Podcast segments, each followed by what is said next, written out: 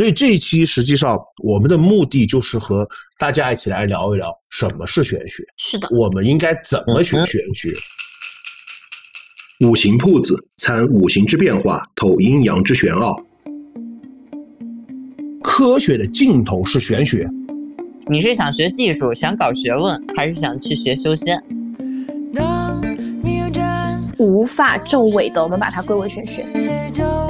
这玩意儿是从黄帝时期传下来的，你说你能学得到吗？算的尽头是不算。不要让命运扼住你的喉咙，我们要学会扼住命运的喉咙。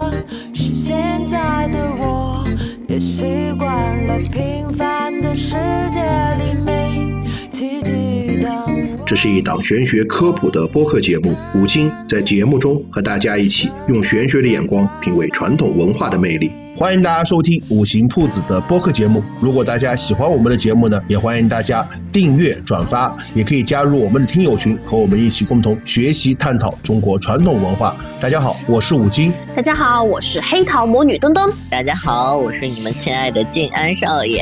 啊，那么这一期节目上线呢，刚好是我们春节的最后几天，大家应该开始上班了。那在这里，我们五行铺子给大家拜个晚年。祝大家晚年幸福。在说什么？什么鬼？我们新年第一期来讲讲什么呢？哎，其实我们本来打算，哎，确实是打算新年第一期来讲这个啊，就是跟大家讲讲我们到底学玄学一路上是怎么被磨练出来的。呃，其实从我们五行铺子这个节目开播以来，或者说我周围的人知道我开始学玄学以来，听到比较多的几个问题，或者说比较集中的。就第一个，我该怎么学玄学？然后还有一个就是我该看什么书？还有就是说我应该怎么自学？或者是是不是必须要拜师？还是说不拜师也可以通过自己的自学？就是大家对于玄学这个领域是既好奇又陌生，而且。应该是一个完全空白的一个状态，因为很多人问我们说啊，我应该怎么去学玄学？其实对于我来说是很难回答的，因为玄学它是一个非常大的学科门类。呃，大家可能觉得啊，我占卜也属于玄学，对吧？我八字也属于玄学，我的风水也属于玄学，那应该怎么学？实际上，在我们看来，它是一个非常复杂而且繁琐的一个很大的门类。那么简单说。八字和占卜，它实际上就很像物理和化学一样，它是完全两个相对并行的两个学科。不是说我要去学，那你就是应该是学占卜，还是应该是学八字？其实大家对于这一块还是相对来说是比较空白和陌生的。陌生的，他们都知道，哎，我要去学玄学，但怎么学，大家都不知道。所以这一期实际上我们的目的就是和大家一起来聊一聊什么是玄学。是的，我们应该怎么学玄学？五行铺子都开播一年了，我们终于聊到了这个应该最开始的时候聊的话题。第一期应该讲的，我们踩到了，就新年第一期嘛，也行也行开个好头。实际上，玄学这个概念，很多人呃的理解是什么？有的人会把玄学解释成什么？我们传统文化当中的玄学，或者说魏晋南北朝时期出现的一个哲学思想。就说啊，我们的玄学是呃从这个时期来的。实际上，大家知不知道，我们现在所谓的玄学和中国传统的玄学实际上是完全不同的两个概念？是的，就是现在的话，只是传统大众认为玄学是那个，但是玄学它该是那个玄学还是那个玄学？咱们只是把玄学和国学给搞混。对我们中国传统的玄学，或者说古代讲的玄学，它更多倾向于国学。我们魏晋时期的玄学是什么？它是一个哲学思想，嗯，它不是一个技术，或者说不是一个预测技术或者占卜技术，它是对老子、庄子和周易这种哲学类书籍的一个研究和解说。翻译一下，其实就跟什么存在主义呀。对，荒诞主义啊，一样的，就是就是哲学思想，它就是纯纯的哲学思想。对，它不存在什么技术领域的问题。所以当时为什么叫玄学？是引用了老子当中的有一句话，就叫“玄之又玄，众妙之门”，就大家很熟悉的这句话。对，那个时候所谓的玄学，它是脱离于儒家的经学之外的叫清谈之学或者叫玄远之学，追求的是一种呃老庄思想的一种立论，所以把老子、庄子和周易是称为了三玄。嗯，那么我们现代意义上讲的玄学，实际上大家都知道的，或者大家熟悉的，就是一种预测技术，或者说一种在科学之外、科学无法解释的一个现象的一种方式。所以大家觉得啊，我们的玄学是中国的传统文化，实际上不是。我们现在所说的玄学，是一九七四年美国的物理学家提出来的概念。什么是玄学？科学边界之外的东西叫做玄学。在这一刻，中西再次交缠在了一起。对，主要是当时受到那个文化的入侵嘛，咱们都以西方为标准，没有自己的标准。现代意义上的玄学是什么意思？就是我们都知道有句话叫“科学的尽头是玄学”。哎，这句话不是网络用语哦，很多人以为是网络上来的。当时在一九七四年的一次物理学大会上，美国的物理学家理查德·费曼。嗯，他在演讲当中提出来的，就是他当时提出了一个观点，他认为科学是通过实验和观察来验证和推断的一种方法论，但是在某些情况下，科学是无法解释或者无法理解一些现象，比如我们现在提出来的量子纠缠，在当时的科学环境下是无法解释的，包括我们说。占卜会和西方的共识性原理或者全息宇宙是有一定的联系，是的，对，但是实际上在当时的科学技术下，也无法去解释为什么我能通过占卜摇三个铜钱，我就能知道你发生了什么事情。嗯，所以他认为这些无法用科学实验验证和解释的现象叫做玄学。所以其实精神分析确实是玄学。现在我们实际上，呃，一个是国学，国学是回归到传统的呃魏晋时期的清谈之学嘛。那现在实际上大家关注的是什么？其实就是费曼先生他提出来这个概念，对，超自然现象。也就是我会和大家说起来的，哎，玄学的定义是什么？那么无法证伪的，我们把它归为玄学；它可证实也可证伪的，那我们把它归为科学。对，嗯其实大家现在想要去学的，也就是类似于西方所提出来这个玄学的概念，就是科学之外的。那实际上，玄学和科学它都是有边界的，就是科学能够解释的，我们没有必要去求助玄学。是的，哇，人类在进步，真的，相信一下科学也不是什么坏事。费曼是认为科学和玄学它共同构成了这个世界，所以两个它是有交界的。所以我经常会开玩笑在群里边说一句话，我说你病了，嗯，去看医生是最好的方法，不要来占卜。是的，我最怕的就是断男女，就生孩子生男女这种问题说出来，就讲讲科学啦。现在都今年二零二四年了，大家这生男生女是由基因决定的。那如果就像我们把呃用费曼的这个观点来解释玄学，就是科学加玄学构成了世界，那只有科学不可触及的领域或者超自然的领域，它才是玄学。实在不行了，我们去问问玄学，对，科问问神奇的海螺。那就是只要科学能够解释和解决的问题，我们就要先求助科学，再求助玄学。实际上，大家听那么多，大家可能更想知道是我们该怎么去学玄学。就很多人不是刚刚我们呃之前聊的嘛，很多人都会问，我想学玄学该怎么学？我们都会很难回答，我都会问，那山医命相卜，你想先学哪个？嗯就像我们刚刚都定义了玄学和科学，它是两个构成世界的两大要素。嗯，那科学是个很大的范围。嗯，科学之内分了很多大的学科门类，学科门类里边又有一级学科、二级学科、三级学科。那实际上玄学也是一样的，它内部也还有很多学科门类，嗯而且它的每个学科门类之间是相互平行，很少有交叉的。它会有一些交叉，嗯就比如我举个例子，我们的化学和物理学，嗯它是解释两种不同的社会现象和社会存在，嗯，或者说世界存在。嗯，那么他用的方法不同，思想不同，底层哲学逻辑不同，但是他们有交叉是什么？他们都是用数学公式来解释自然现象。嗯，但是他们解释的结论不一样，实验的方法不一样。嗯，你不能说呃我要学科学该怎么学，那要看你要学化学还是学数学还是学物理还是学呃经济学，对它是不同的。再举个例子，我或许我会用三 D Max，或许我会用玛雅，但我不一定会用 CAD。对，不一样的技术。这更像咱们国家一直自古以来的那个整体性的一个思维。就像这个国学或者是你们称为玄学这个板块的话，会先分啊，他会师傅领进门的时候就会直接问你，你到底是想学实的还是想学虚的啊？你要问他什么是虚，什么是实，实的就是一技之长，就比如说啊，我去啊会一个一技之长，我去看看风水啊，我去占占卜，我去看看相，哎，这就是实的，实打实的。哎，或者是你学一套拳法，哎，学一套太极呀，这个这属于山里面的，它也是一个实的。但你要说我要学虚的，虚的那个是什么东西？那就比较玄了，就是嗯飘啊什么的那个东西了。或者说道家所讲的啊修仙啊，你或者说你就让你们能听懂一点，就是你是想学技术，想搞学问，还是想去学修仙？就是这两个。回归来说，刚刚就是呃，静安说了嘛，我们分为虚和实等等，它都是归为一个东西，叫学科门类。你想考专硕还是学硕？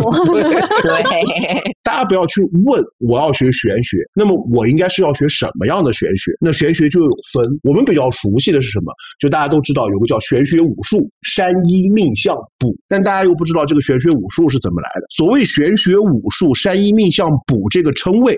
也不是我们中国人自己赋予的，他是一个呃日本人，叫佐藤六龙，他当时写了一本书叫《命卜相医山武术占卜全书》。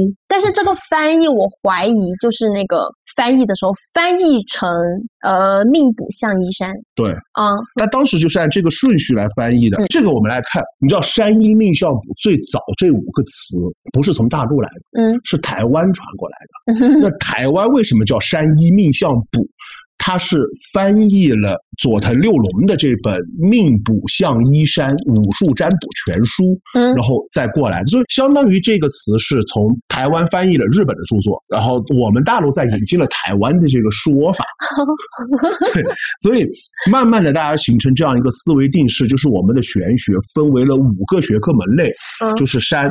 一命相卜，那实际上这个可以给大家讲一个冷知识。我看过台湾翻译的这本《命卜相依山》这本书，它不能叫玄学武术，它实际上是玄学三术。这个我们可以差一个，大家都有点懵，对吧？啊。呃，佐藤六龙他把命卜相依山虽然叫武术，它是单个的，但是他把命卜归为一类，嗯，依山归为一类，嗯，然后那个相。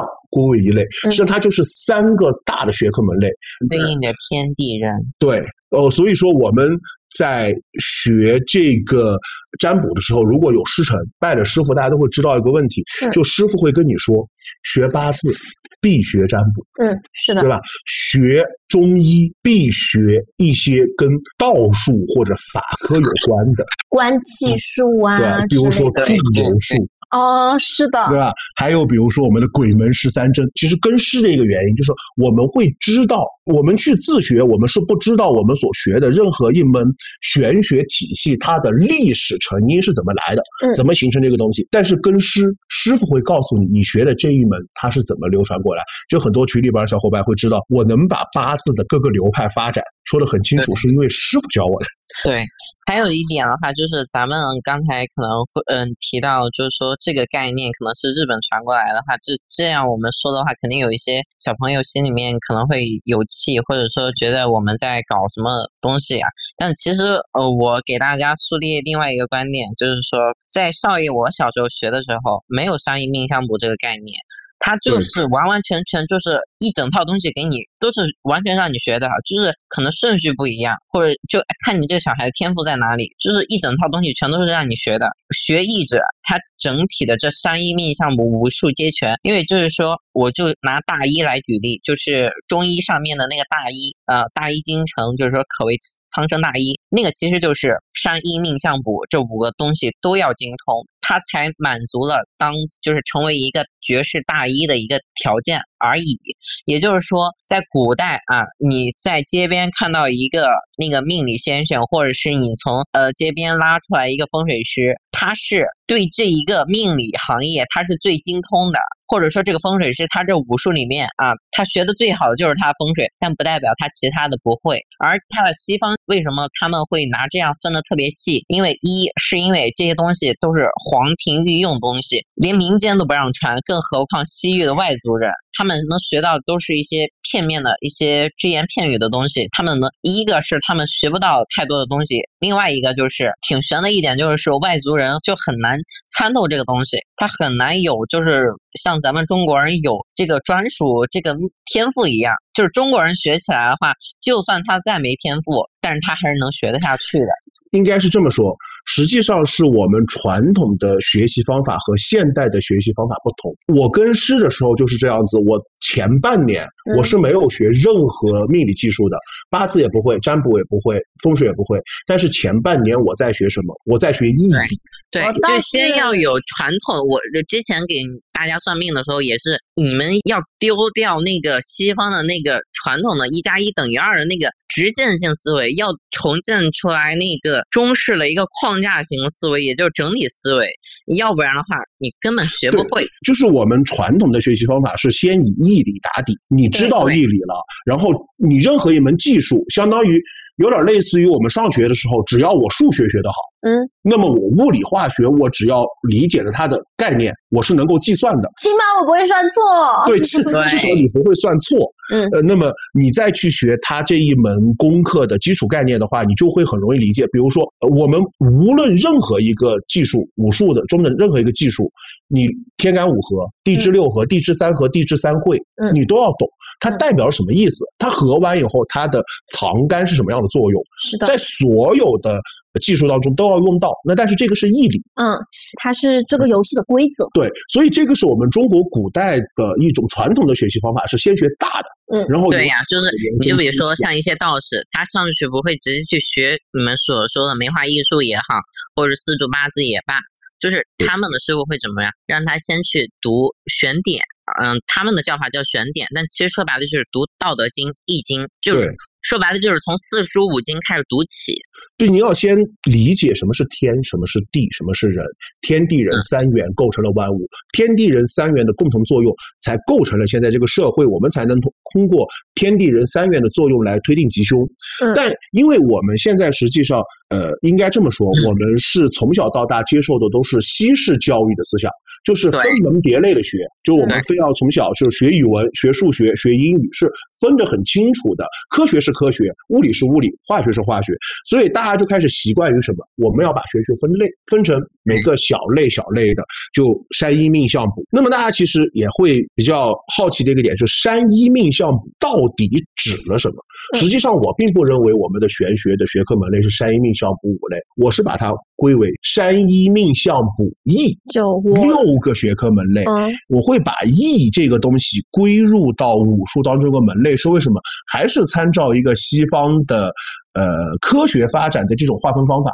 因为我们都知道，在西方的科学世界当中，哲学是万物之源嘛。是的，任何一个西方科学，它的起源一定是哲学思想。但是我们在上大学也好，选专业也好，它有一个大的学科门类叫哲学，哲学系。哲学是一个大的一个学习，它不研究具体的方法论，嗯，它研究的是认识论、存在论等等一些思想底层的东西，嗯。但是它也是一个专业，也有很多人去专门去学这个东西。所以我认为《易经》就很像我们西方的哲学一样，它虽然是本来就是，对它虽然是呃所有的技术的基础，嗯，但是它同样。也是一个大的思想观和世界观，你也可以不学，对，不学武术，我不会占卜，但是我懂易。就是说，邵雍前辈在以前也说过，就是说善卜者不占，但有些人他们会就是觉得啊，我理解不了，没有到达那个层次，强行理解这句话，他就觉得啊，会占卜的人应该就是啊，要做到不占才算牛逼。这其实早就脱离了你那种低级趣味了。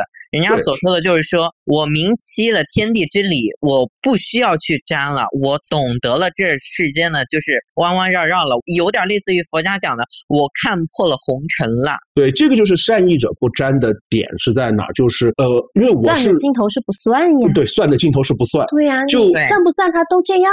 我学了哲学以后，我有个最大的感觉是，所有的学科，如果你用哲学的思维去看这个学科，你会发现，我不一定会很精通，但是我会很快的看懂它。讲了个什么东西？就是拿哲学去学其他的学科的话，有点类似于你从它的根儿开始学习，也就直接把它给解析出来，然后才一点点去了解了。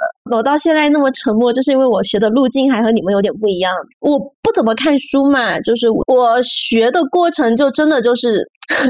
因为我的家人他是干这个的，我是山里长大的孩子，我去明白什么是天道无吉凶，是看花开花落，看大树确实一步一步长大，用这样的途径去真的从生活中，从大道的规则中，然后再去学到这些所谓的道理。其实你有点像，就是我奶奶以前说的，你走的是神农的路子，然后我是超 old school 的路线。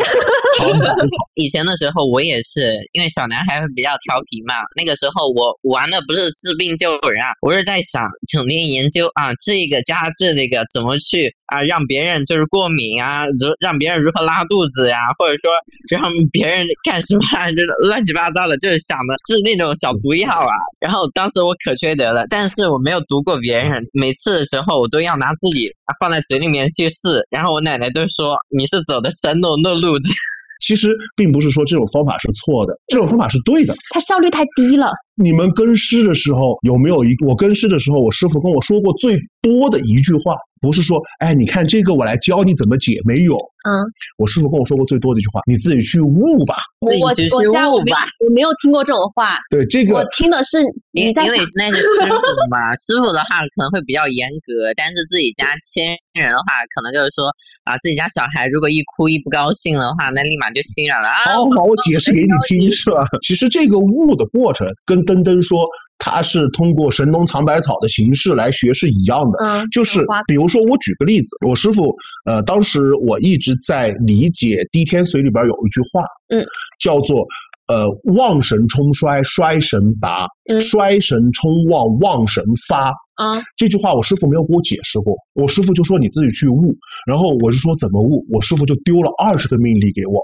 然后那个命例他自己有解盘，他是有有有命解的嘛，有命书。他说你去看命例，去对命书，一个一个对，你二十个如果都能吃透了，你就懂了。实际上我们后面。呃，掌握了基础知识，我学这个术数的情况下，就我单纯说我学八字，我学基础知识一共用了四个多月。嗯，我师傅就把所有八字的，包括气的旺衰、气气的流走，我们的六个正格、三外格，我们的所有的东西讲完了。剩下的三年半时间，我一直是在磨命力。我有些话听不懂，我说我看不懂，这个我这个是什么意思？我师傅把命令一丢，自己去悟吧。下次你也跟我进进山。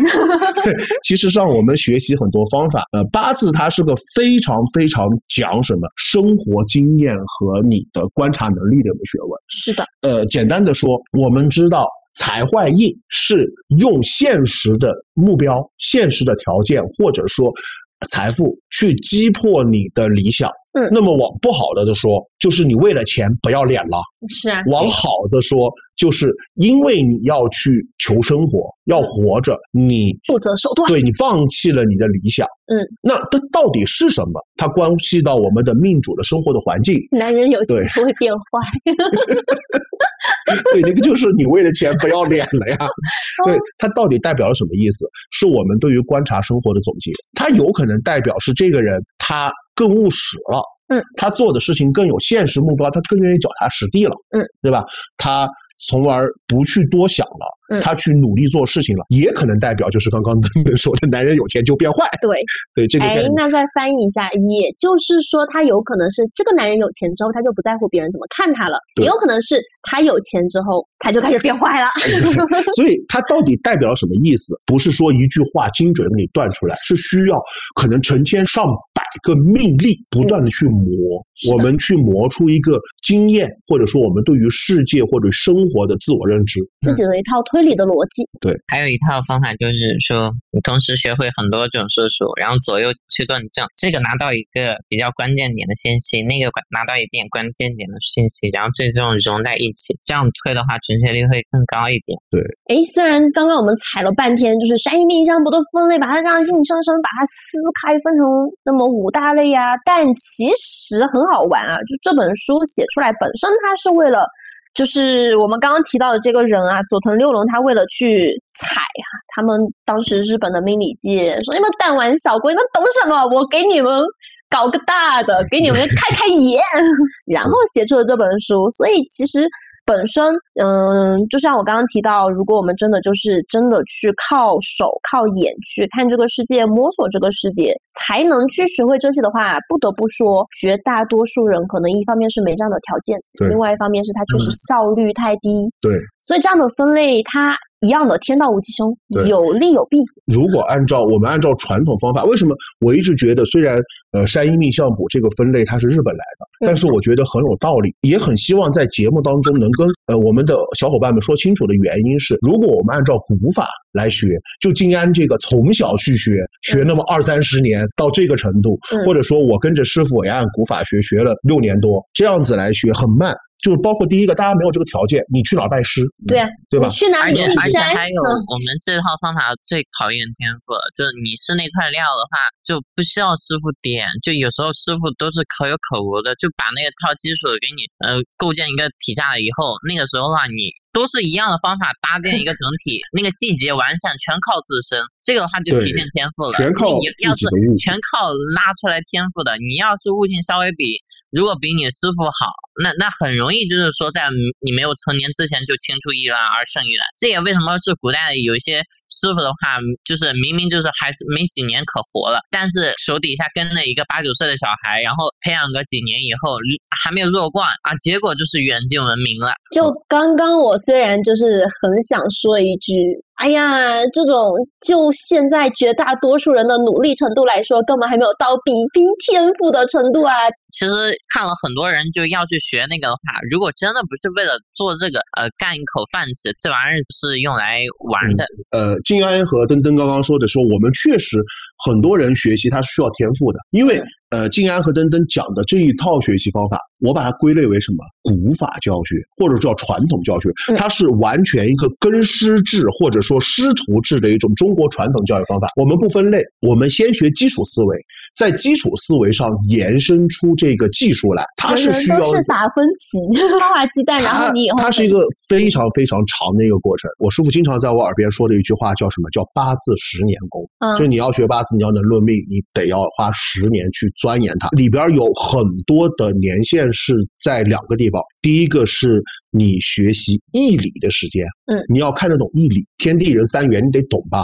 第二个就是什么？你要拿命力去磨，可能成千上百的命力去磨，你才能理解一个东西。是的，这个第一个问题。第二个，我们中国古代是没有分科的，我们传统没有说，哎，你是学物理的，你是学化学的，你是学什么什么的，没有分科，大家都是一个大的门类来学，从大的基础开始来学。实际上这一套学习方法放到现在，很多人是接受不了也学不会的。它除了天赋的问题，还有一个教育体系的接受程度。时间。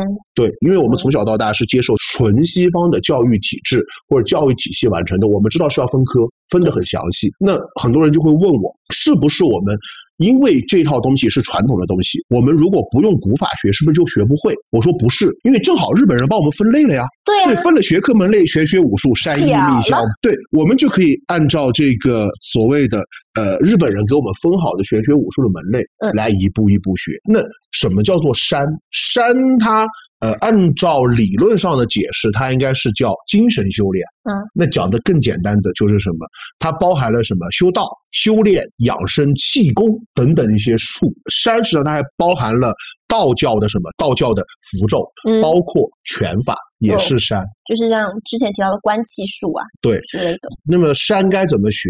从我的角度，没有老师的话不建议学。当然，你如果还是那句话，我经常说的，你要 你要在精神病院有长期床位，容易出患呐，学山很容易出癔症或者幻听幻视等之类的问题。你容易着相，人一旦着相，你分不清。此时此刻，眼前的是你的执念还是？但是山里面的有一个东西可以让你们自己学，就是山里面包括一个选点，选点就是诸子百家、经之子集的一些学问。哦，对，选点就是读书。金安这儿是说的是对的，就是说山你要自学，唯一只有一个选点。就选点实际上很简单，大家不要想的很玄，就《道德经》《孙子兵法》对，《道德经》《孙子兵法》或者说《庄子》。那个四书五经，或者说《论语》，它都是选点的一部分，它都属于山的一部分。就唯一你要自学山，那就是去读选点，什么符箓呀、拳法呀、气功啊，真的不建议了。嗯，主要是你心理咨询不进医保，啊，确实。还有的话，你要是想那个养生、强身健体、学学太极呀，那有太极的一些班儿，也有网上那些视频体操型的。大学生我记得都会那个二十四式或者十八式的太极拳嘛。真的有人问过我怎么学福禄，我就说学福禄的前提，先去办一张精神病院的长期 床位卡。先办个 VIP。对，学符箓的话，你要分清楚到底是你是觉得画符很装逼很酷，还是对这个文化感兴趣。你对这个文化感兴趣的话，你想传承这个东西的话，那你愿不愿意去当个道士呢？你可以把它当做民俗学去研究。当画画啊，对，你画的好看可以，但是你要说这个符箓要有有没有什么用，能把自己逼疯的用处？我学过啊，以前你给自己做世所以说界观的时候，山的话会建议大家去找一个师傅。那么接下来武术第二个就是医，医实际上就很简单了，就是中医。道医的起源也是中医，对，所谓的医就是医术治病的方法。那这个不用说了，我们中医包含什么？包含方剂、针灸和灵治这几个方面。这个 都不是说去找个老师，请你上一个正规本科。报个班 报班不行。，但是你们就会想，就是说我就要我非要你有点能学的东西有，你去买两本医书，你去了解一下医书常识，这个是可以的。对这可以的话就是，就像少爷我经常跟你们说的，吃什么这个时令该吃什么就是食疗，也就是说就是药食同源的一些东西啊，你拿这个东西来温养，比吃药有用啊，因为但是是五谷杂养的。你要学医去从业的话，考一个中医中医药大学的本科好好，去读书。这个倒不会说是对你有什么伤害，但是有一个问题啊，如果你不是正规本科毕业的非法行医，一年起步。不要报班，医这个东西，大家如果感兴趣，其实网上那个倪倪海厦的那个人可以体学来，或者是网上的一些视频，你可以看一看，对但是日常的，就是养生或者多了解一点知识。仅仅只是用于什么？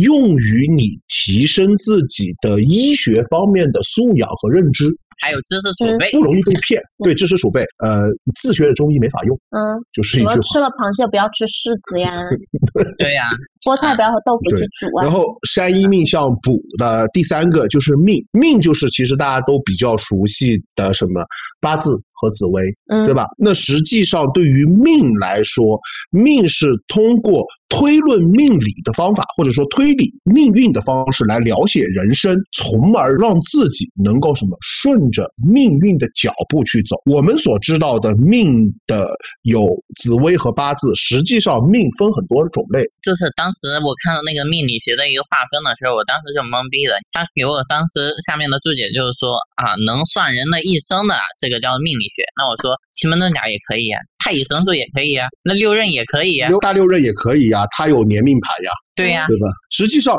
命是通过什么？它不单是看你命的一生，它是通过你的命局圆盘和什么我们说的流年大运也好，外部环境也好，来推论你的人生。更多的是对你的外部环境的推论，你该怎么去应对这个环境，嗯，而不是你是什么命，嗯，你是什么命的意义。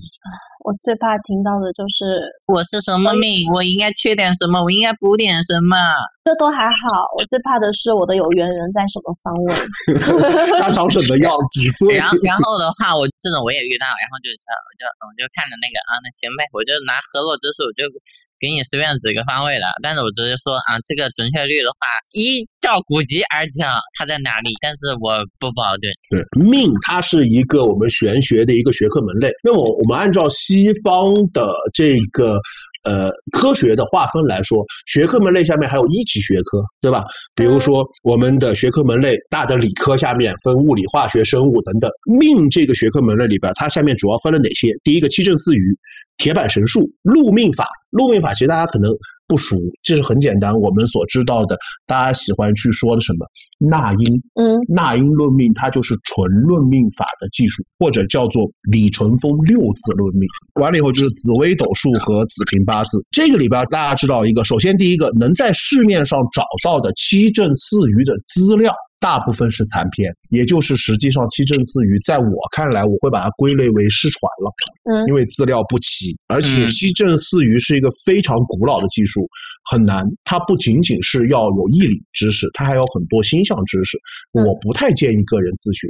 铁板神术的话，二三十哦三四十年前在台湾和香港会非常盛行，所以那个时候出了很多骗子。铁板神术它会有一个很简单的计算公式，啊，你把生日输进去，计算公式一打，你这个人哪年发生什么事情计算的清清楚楚。我总觉得凡是简单就能得出结论的东西，它一定是有问题。然后禄命法的话，实际上是确实已经失传了。禄命法现在已经没有人能用禄命法论命，就很多人会觉得，呃，子平八字和呃李淳风的禄命法或者六六字论命，它只上多了两个字儿，实际上它的论命体系和思路是完全不同的。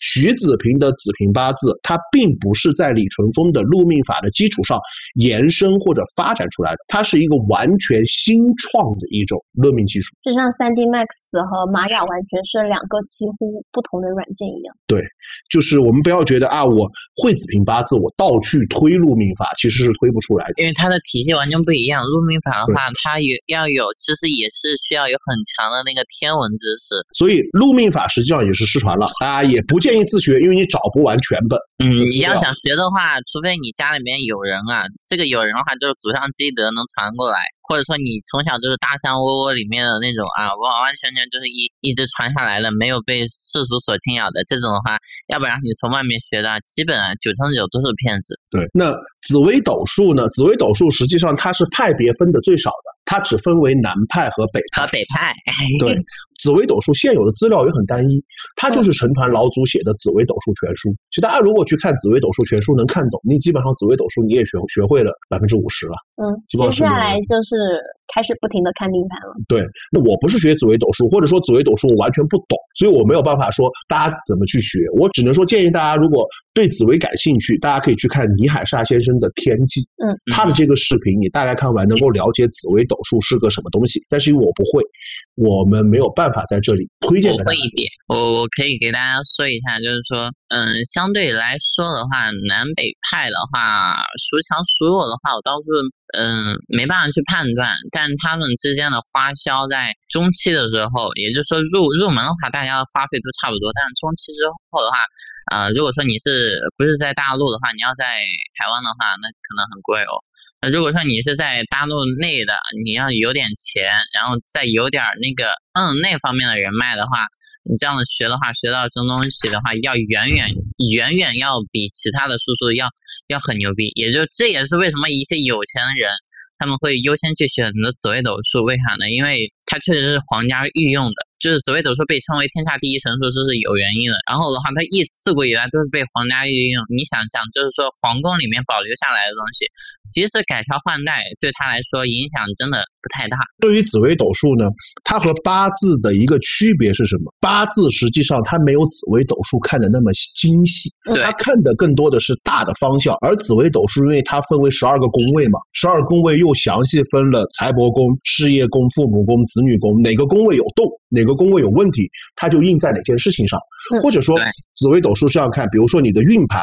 和你的命盘、流年盘，嗯是发生在，比如说，假设今年流年盘一个人的流年盘是今年在财帛宫化忌，嗯那么就会很容易的看出来一眼，就说这个人可能在今年是在财务方面会有问题，嗯，他是直接很直观、很细致的为它还。有那个三方四正，然后财务合在哪里，合在了极恶宫，那可能就证明这个人啊、呃是生病了。然后再看一下流月和流年盘，然后到底是合在哪里，到底是意外的事物还是自身本身本身在哪里？这其实如果说比较牛逼的一些人的话，基本都能断到八九不离十。紫薇斗数的话，为什么说有些人能敢说他断到九百分之九十？因为这套框架。把人算死了。以前那些前辈的话就说，评价紫微斗数的话，这个东西失了魂了，也就是说，它一旦出现，就直接把人算死了，就不像八字，还好歹还有那个什么。所以的话，一般情况下的话，如果说你特别追求准确率的话，你可以去学紫微斗数。你要想有那个变动，或者说我想有点就是奋斗的影子的话，你去学八字。然后八字实际上跟紫微斗数的区别不同是，八字它看得远，他看得广，他看得广，对他更宏观，嗯紫薇更微观，嗯所以很在意微观的小朋友可以去学一下紫薇。如果我很在意宏观，我这一辈子是个怎么样的人，我这一辈子大概会到哪个高度，嗯其实八字会比紫薇看的要更准一点。而且还能给你留出来很多的让你去奋斗的空间。就说白了，呃，紫薇斗数算是入门难，入门易，呃，就呃，其实紫薇现在也容易，因为紫薇的话，从民国的时候被简化了一番，现在入门可容易。紫紫薇是这样，就是说大家选择紫薇和八字的时候，我给大家个建议：首先第一个，八字一定是入门难，然后要精通也难。但是紫薇什么入门易？因为我只要看懂十二个宫位，嗯，我大不离的我能知道什么事儿。但是你要断的非常精准，紫薇是比八字难在难精。对，南京的话，完整的那套数字的话，有一百零八个星星，这一百零八个星星相对组合就能让你头大。还分为甲基星、乙基星、丙对呀。所以我说紫薇斗数入门难呀，难在你要把那些星星这些东西认全是难的，八紫薇字你只需要认十天干十二地支。紫薇是这样，紫薇它难精，就是很难断到很精准。嗯，就是说，紫薇确实，如果一个很强的人，他能把他能把一件事情断得很精准，但是很少，因为很难。但是八字是这样，八字本身它就没有办法断精准，它能断个大环境。但是八字有个好处是什么？就是刚刚静安说的，你看完八字，你会有奋斗的空间，你会知道我在哪儿能努力。嗯，就就有点类似于把八字和紫微斗数都比作父母的话，八字的话属于放养，不给你太多压力的。然后紫微斗数的话，就像一个书香门第的世家的一个呃父母一样，把你的每一步都规划的死死的。我之前学过一些紫微斗数，就为什么没有就是学的特别好，是因为紫微斗数这个东西，它会给出一个非常非常精确的，你在某个事情上你特别需要去针对它的去解决，它并不是就真的把你掐死掉。对，但你会非常非常明晰的知道，要在这个事情上，你只有在这个点上去突破。对那八字或许能够给出一些更多的方案灵活的方向。对，嗯但是有个问题，紫薇你要能看得细，是要很强的功底。对要非常很难精通。我们三个实际上都是呃主修子平八字的。那么对于想自学子平八字的小伙伴，我们会建议的自学方式是什么？第一个，如果你只知道八字这两个字，那八字到底是个什么东西，讲了啥你都不知道。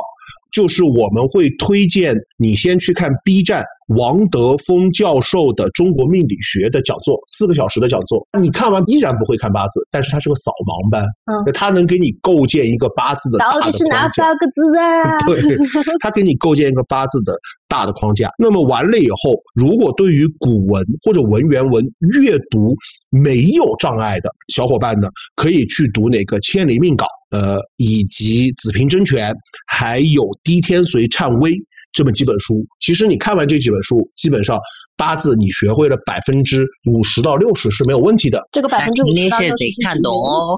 对嗯，这个五十到六十是指原理。哎，这个东，西对你能看懂这个八字到底讲了个什么东西。接下来的五十到四十就是磨命盘。磨磨命盘，对。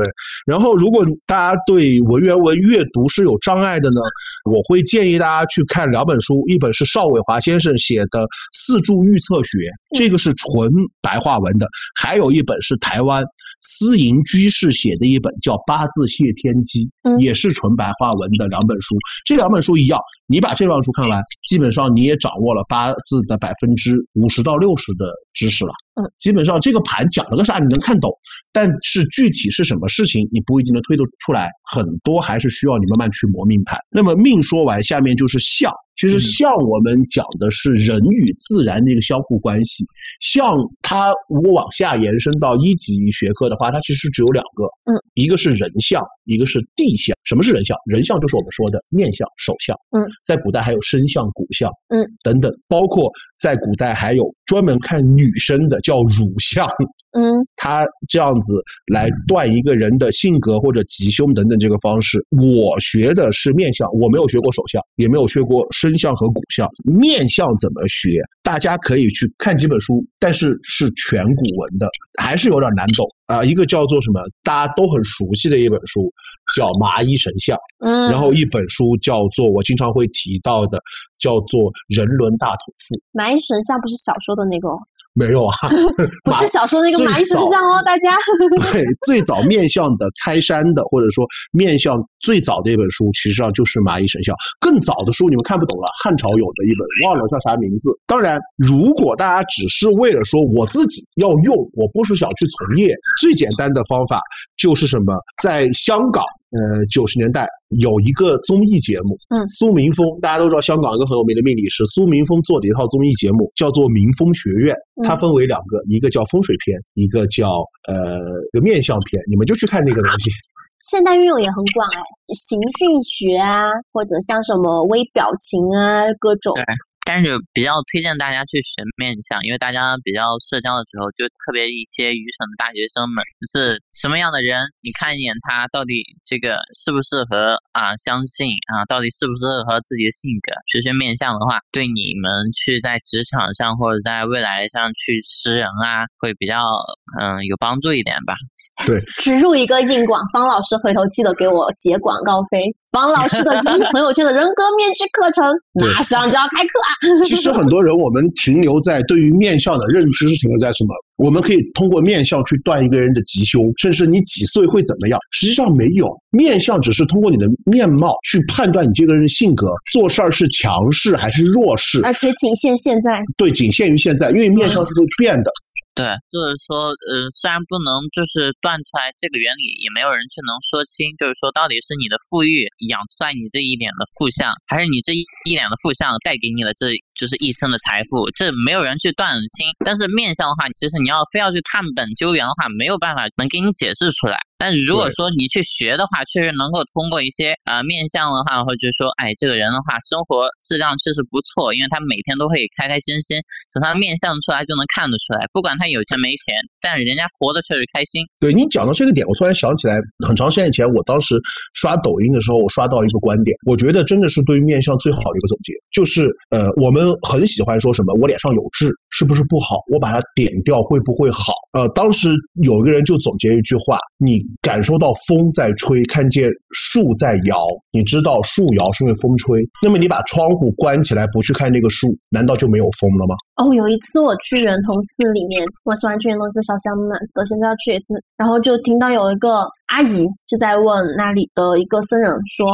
大师啊，我这个经书抄错了，我拿涂改液把它涂掉，重新抄可以吗？然后大师跟他说：“你用涂改液写的白色的字就不是字了吗？”对啊，嗯，实际上这个问题是面相会变，它是根据我们的心境和我们的想法去变的。还有一个就是，我会建议大家学面相的话，不能单纯看书。嗯，其实面相很简单，对，要学会面相，学会怎么看。呃，大概就是六到八节课，也就是十二到十六个小时。嗯，你就学会了面相的基础知识，剩下的时间是什么？最好的方法就是去菜市场。对，去菜市场或者去某个商场门口人多的地方，买一杯奶茶，坐在那儿看每一个路过的人，把你学过的面相的基础知识去印在每个人的脸上。因为我们学面相最难的，并不是说这个人是什么样的人，而是我说几个词儿，大家就知道我们完全无法去，呃，如果没有人去点拨或者说去告诉你什么意思，你是无法理解的。比如说在。呃，兵谏里边，嗯，有有九股，左串股脚起，嗯，你知道左串股在哪，但是如果没有人去告诉你什么叫脚起的话，你根本看不出来什么叫脚起，对吧？所以要学面相的小朋友们是要学解剖的哦。对，所以面相更多的是我们学会了基础知识以后，在人多的地方去不断的去看、去实践的一个问题。它跟学什么很像？学风水。是的，就是我师傅跟我说嘛，就是算命靠嘴。风水靠腿，嗯，你看一百个，或者说你把所有的风水理论全部看完，你不一定会看风水，你一定要实际去跑，看每一个山，看每一个墓，看每一个小区，看每一个楼盘，嗯，你知道。哦，这个原理为什么这个距离它就不形成天斩煞了？嗯，为什么这个距离它就不形成压迫煞？是的，我们知道这个叫小人探头，嗯，但是这个小人探头在什么情况下它叫小人探头？什么情况下它不叫？是需要我们去实地看的。所以这个叫风水靠腿，这个也就讲到我们后面的刚刚讲的相学嘛，相学人相讲完了就是讲地相，地相是什么？地相实际上我们老说风水，风水实际上是不完整的。风水的全称叫。堪舆，堪舆含了风水、地理两门学科。风水讲的是阴宅或者叫木相才叫风水，那么阳宅或者说家相叫地理，它是两个概念。那我们的风水应该怎么学？我是也非常不提倡自学风水的。我们现在现行的风水门派特别多，那么主流的有什么八宅派，对吧？命理派、三合派、翻卦派、悬空派。金锁玉关也叫过路阴阳，还有包括星宿派，包括我学的悬空派里边还分为大卦悬空和飞星悬空，它是个非常复杂的，而且它和。呃，紫薇和八字这种命不一样，命人只有一个。紫薇和八字两个人看出来不同的命，这肯定有个是错的，是的，对吧？但是风水不一样，风水它的整个论断依据和基础，以及体系和整个的思维逻辑，它是每一派是完全不同的。也就是说，不同的阳宅和阴宅的吉凶，是有可能在不同门派的风水先生当中，它可能出来一个不同的结果。所以我们很容易，如果自学风水，就会干嘛？学杂了。就是大家好像很难理解这个问题，翻译一下，就是打比方说，这个流派其实他们祖辈啊都居住在黄土高坡上，那他们肯定会觉得近水源的地方会更好。那如果另外一个流派，他们其实祖辈都在那种大山深处啊，可能还会有沼气啊，有瘴气啊，他们会可能会觉得。和水源要保持相对应的距离。就如果这个地方太湿，你可能容易得风湿。哎，黄土高原的人是很难想象风湿是什么的。除了两广地区的人，也很难想象什么叫回南天哦。对，所以风水呢，第一，我不建议大家去自学。呃，因为我们首先要搞清楚不同门派。它到底讲的是什么？呃，它的理论依据和它的整个的思维逻辑是什么样子的？当然，如果不是从业，我只是想了解风水的基础知识。第一本书就是登登推荐过的，哦，那个风水两千问。对，风水两千问，你可以拿来你家常有的什么问题翻一翻，能查到。第二个就是，嗯，之前我们刚刚讲的苏明峰，他拍了一个综艺片嘛，嗯，第一个是呃民风学院面相片。还有个是民风学院风水片。其实你看完苏明峰的民风学院的风水片，基本上你对居家风水地理问题也会有个大概了解。至少你自己去看自己的风水的问题不会很大了。然后接下来就是我们最后一个叫卜，山医命叫卜，卜就是占卜。最喜欢的占卜。呃，占卜其实分的一级学科门类也很多。嗯，占卜大的分为两个，第一个是。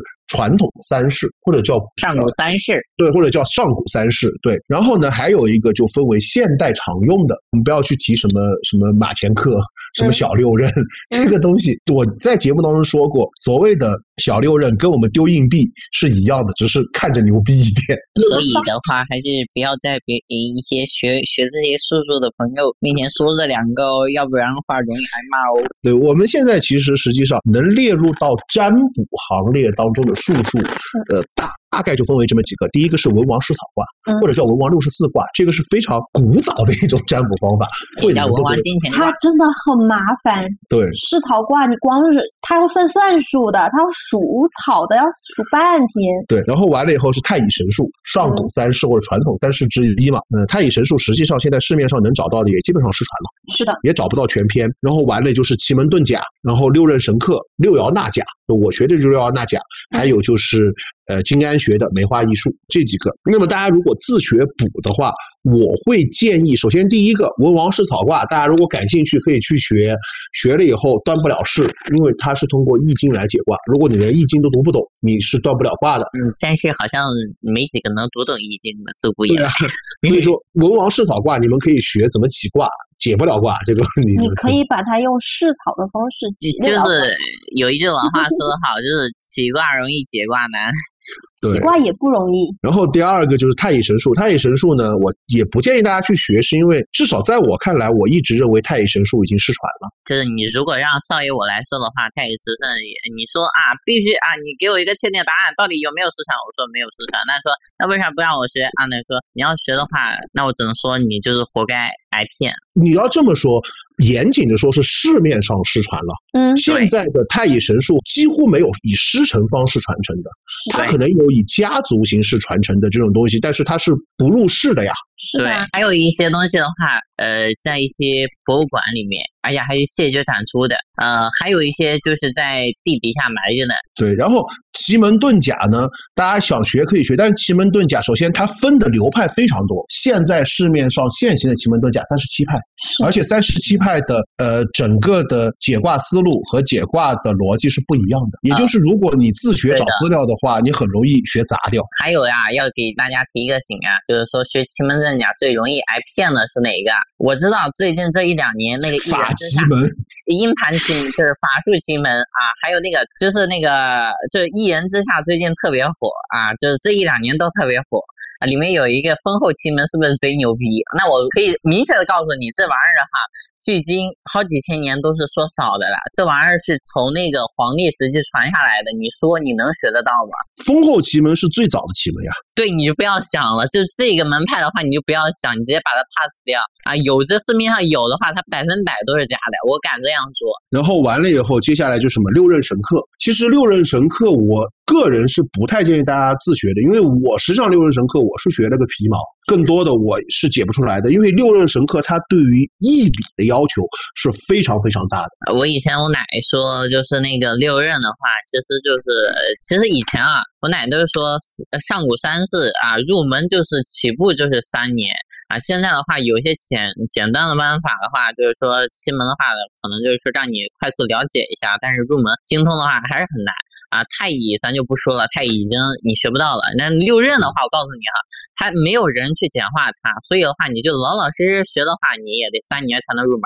对，六壬的话，大家可以去自学，但是六壬这个东西，嗯，会比较费时间。那么接下来实际上它就是经过简化的两种占卜，一个是六爻纳甲。是六爻纳甲，它不能说简化，因为六爻纳甲是汉朝金房创立的一种占卜方式，它也不能说完全简化啊。还有个是梅花易数，因为这两个是目前普遍市面上常见也比较容易找得到课程的呃两种占卜方法。那六爻怎么学呢？六爻它分为两个体系、两派，第一个是黄金策派，或者黄金派；第二个叫火珠林派，或者叫火派。因为它两个的论断体系和对于用神取用和旺衰的判断是有一定区别的。但市面上实际上我们能够见到更多的是用黄金册来解卦的。那我们怎么去学六爻呢？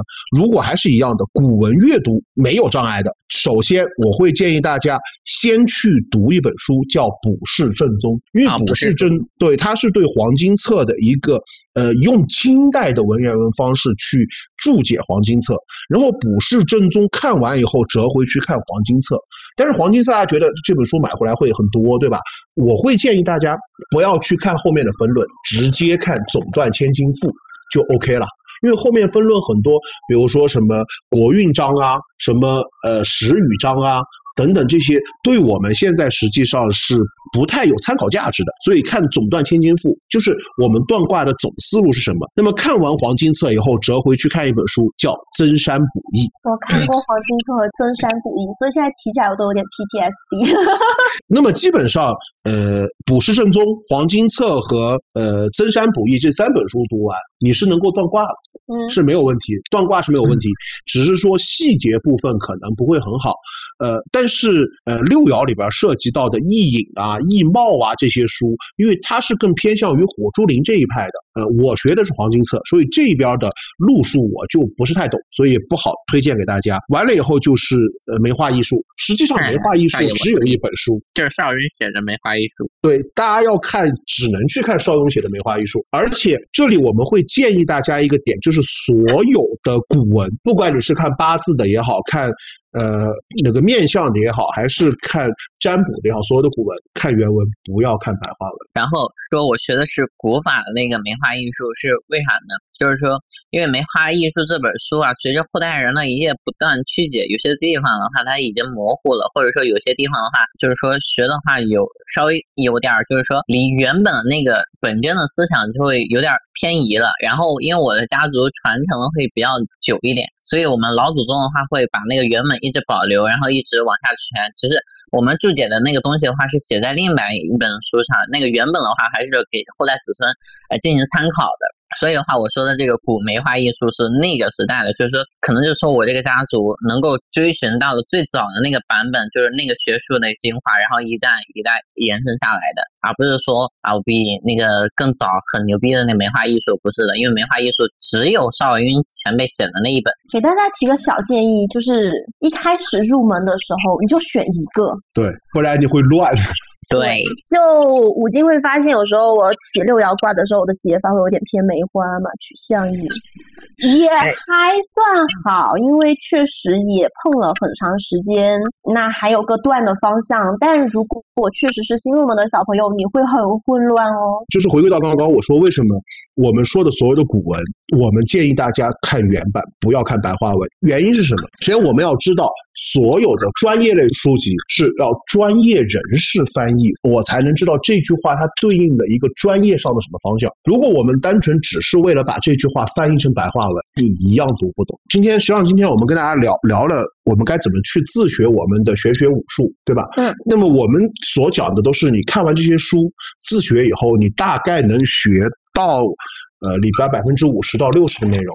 为什么？因为有百分之四十左右的内容是靠你不断的用案例去磨，很多东西还是靠什么？靠悟。因为我有时候开玩笑说，我真的很讨厌一个字儿“悟”，对我的 学玄之路就是悟出我来。连“悟”这个字我都没有听过，我学的时候直接是嗯，对我不对，你再想想。我听的最多的是你去悟，你会悟懂。所以我一直认为，我们学玄学等等这些东西，跟师学的可能不是跟师傅学基础知识，对，就是在很多命盘看不懂的情况下，实际上我们会。呃，师傅的一句话会对我们有很大的帮助，就是这一类问题可能就提点了。这个也就是我们之所以要在我们的节目后面开这个 VIP 群的一个最大的呃想法。也就是说，呃，如果我们开课，嗯，跟你讲基础知识是件很简单的事情，但基础知识我们更愿意说大家去花时间，如果你愿意去学、去看书、去积累自己基础知识，而更多的我们想通过呃一些答疑的形式，能给到大家的是什么？在你真的去看不懂一些东西的时候，给你一个提点，嗯也许这一句提点胜过你看一个礼拜的书。被“悟”这个字，或者你再想想这几个字折磨的我们，到现在其实我们这几个月做下来，绝大多数时间都在想方设法的去用各种各样的比喻、打比方的方式去让大家理解，哎，我为什么要换个方向再去想？对，嗯，对，就比如说你们老师在问我们，就是说，就刚开始的时候，我我记得非常清楚，就是说你们不懂那个五行啊，就很搞笑的一件事，就是说金生水就是呃铁，然后融化成水了，我们当时就很无语住了。我觉得一开始这样理解是没有问题，因为它好记。对，但是你往后深入，你更多的，因为像八字，我们学习，我觉得八字可能对我来说最难的不是基础知识，天干五合、地支六合等等能不能合化，因为是这个抽象东西的理解。因为这个东西，我师傅师傅就跟我说出了一句话，嗯，说你就记住一个概念，百分之九十五的合是不能化的，嗯那剩下百分之五，你这辈子可能就碰到几个，所以大部分就按呃合而不化来看，但是更多的问题是在于它合了代表什么？合了可以说吗？对，后一点，合了其实大多数时候它合的都是气，不是势。对合最大的作作用反而是把它护住，它不会被克散。对我学八字以来，我可能觉得对我来说，真正真让我开始看懂八字，或者说能看透八字的东西，不是天干的作用，不是地支的作用，不是刑冲合害，是他的，是气。是他的这个，他为什么会这样去做了？对，是他的气是怎么流动，嗯怎么流动到呃，就像我们一开始在 VIP 群里边聊到的，许多小伙伴都没有去建立一个观点，嗯就是日主不受克，日主不受身，嗯，日主不受泄，日主不受耗。这个东西是怎么样去理解？为什么日主不受克？为什么呢？翻译一下，你能控制的只有你自己，你控制不了别人。这个东西是更多的是需要在不断的案例的磨合当中，嗯师傅的一句提点。给到的，这也是我们后期要做 VIP 的一个初衷或者想法，就是因为你看书有了问题，我们一句话能让你哎这个这类问题就懂。因为我们讲出来这些东西非常容易，但是能让你们听懂，真的学到一点会很难。不过现在市面上很多，我会发现，因为我也去找资料看嘛，会发现很多讲课的人，不管是占卜还是命理，很爱铁口直断。很爱告诉你说，你的有缘人就是在什么方向，他在做什么，他长什么样子，他穿什么。实际上，这个问题回归到一个，我们其实，在选题计划当中有这么一个计划，就是我们要去讲到底八字能看到什么，对吧？其实我们可以在这个节目里边插一个小的东西，就是说，我一直认为我是一个把命理术数当做科学来看的一个人。那么，我如果从科学的角度来看，天气预报。嗯，不可能精准到北纬多少度，东经多少度，它下多大的雨，它的雨量有多少毫米，然后风力多少。如果我看你的桃花能看到这个人是什么样子，那我岂不是把某个事件当做一个人，然后去看？哎，这个。事件的命运是怎么样，我就可以直接去杀单人了呀。如果说我能把它能断到某一件事特别的具体，然后就按照我的话来铁口直断，一个唾沫一个钉啊，我告诉你会是什么样子啊？你就是一那个全知全能的神。对这个，或者我换个角度来说，大家就理解了。我们普通人，嗯，没有接触过术数的人，我们对于术数的知识是来自于哪里？电视剧、小说。电影对吧？这些东西它第一个是有夸大的。我前几天，而且那些写小说或者是拍电视剧的，他未必了解这个东西。我前几天听到有一个女生和我说，她说有一个大师强行擅自要帮他看他的八字，然后说他下个月要出车祸，被撞到半身不遂。我说啊，这个问题就是。他要有那个能力的话，他要真有那个本事，他为什么要和你算啊？对，我感觉他现在就是要开始卖手串了。这个问题就回归到一个，如果我们能通过占卜也好，八字也好，非常精准的定位到具体的事情上，那人我第一时间去，我不是去告诉你我会算命，我是直接去买彩票。对，那我就回归到问题，人生的意义在哪里？我现在应该去吃皇粮。对，如果我们能做到这一步，不是吃黄粮。天下无贼。我觉得天下无贼真的是天下无贼了。你一个起心动念，我就知道了。我不光知道你要接下来要干什么，我还知道你昨天吃了什么。对，那我们为什么还要来辛辛苦苦做播客呢？对吧？那我直接算一个，哎，真的有有人问过说，哎，武金，你做播客之前你有没有算过？我说我没有啊。他说啊，你做这行你都不算一下，你怎么就敢做播客？我说我算不算我都要做。对我来说，做播客这个事情没有疑问，我为什么要去算它？Call back 算的镜头是不算。对啊，很多人来问我们说，啊，这个能不能算？我说没有必要。就是考完试以后，我算算我有几分，有意义吗？因为你考完了。我不算，我倒是不想跟你。我帮你算一下，你分少，你是能够找教导主任改分吗？下跪磕头，磕十八个响头，老师让我过吧。对，所以这个问题就是回归到 callback 最基础的问题，就是我们一开头说的，为什么善意者不补？因为实际上算的尽头就是不算。